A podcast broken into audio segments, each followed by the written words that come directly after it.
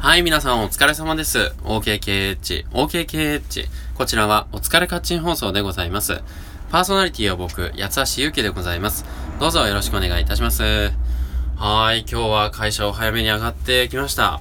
ただですね、最近の寝不足もたたっているせいか、あまりパフォーマンスが上がってないなという認識でございます。うーん、なんかね、頭がぼーっとしちゃってね、よろしくないです。自分一人で進める仕事っていうのは、やっぱり自分が想定していたところまでいけないと、パフォーマンス低下をより強く認識しますよね。なので、まあ今日はゆっくり寝てですね、えー、あの、明日に備えたい、明日一日だけでもしっかり挽回できるようにしたいなと思っております。ね。月並みな意見しか言えませんけども。さあ、今日の一発目なんですが、えー、iPhone の新機能についてでございます。一発目いきますね。えっ、ー、と、iPhone の機能で、スクリーンタイムっていう機能があって、えー、今日と過去7日間のその、ね、比べられるんですよ。1日あたりどんぐらいスマホの画面を見てましたかっていう話で。え、ちなみに今日は僕、え、2時間くらいなんですって。え、で、何時、何時ごとの時間のごとの、あの、スマホ見てた時間も見れて、えっ、ー、と、割と 僕今日の0時ら辺に SNS をやってて、何してんのって話で 朝5時半起きなのに君は何してんのみたいな感じですよ。で、あと持ち上げ時間。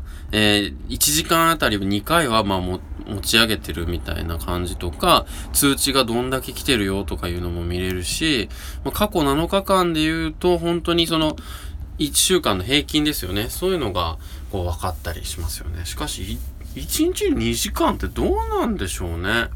多いのか少ないのかってちょっとよくわかんないんですけど、うーん、なんか、多いのかな？かな？行き帰りのバスとか地下鉄では結構見てるような気はしますけどね。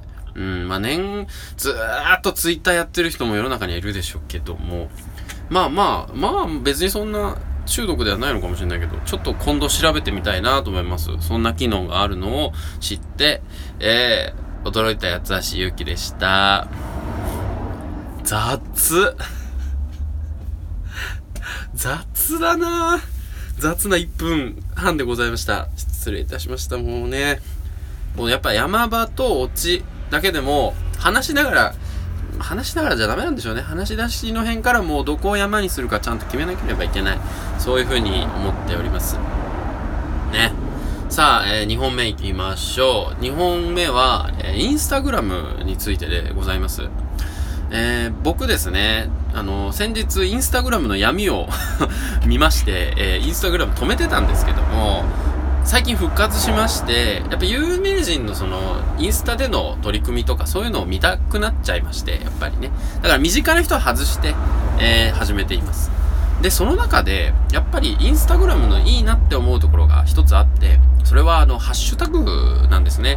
ハッシュタグをポンって押すと、そのハッシュタグでつけて投稿してる人の、こう、投稿がね、投稿がね、全部まとめて見れるわけなんですよ。だから自分の興味ある投稿してる人を、まあ、どんどんフォローすることができますし、うん、あのー、なんだろう、そういう話題について、どんなことが、写真が上がっているかっていうのも、わかることができる。そして、あのー、読書好きな人とかだと、まあ、漫画好きな人とかだと、まあ、なん、何にせよね、自分の好みのものをチェックしたいときに、やっぱり、そのインスタのハッシュタグの機能がすごく有効だっていう感じなんですよ。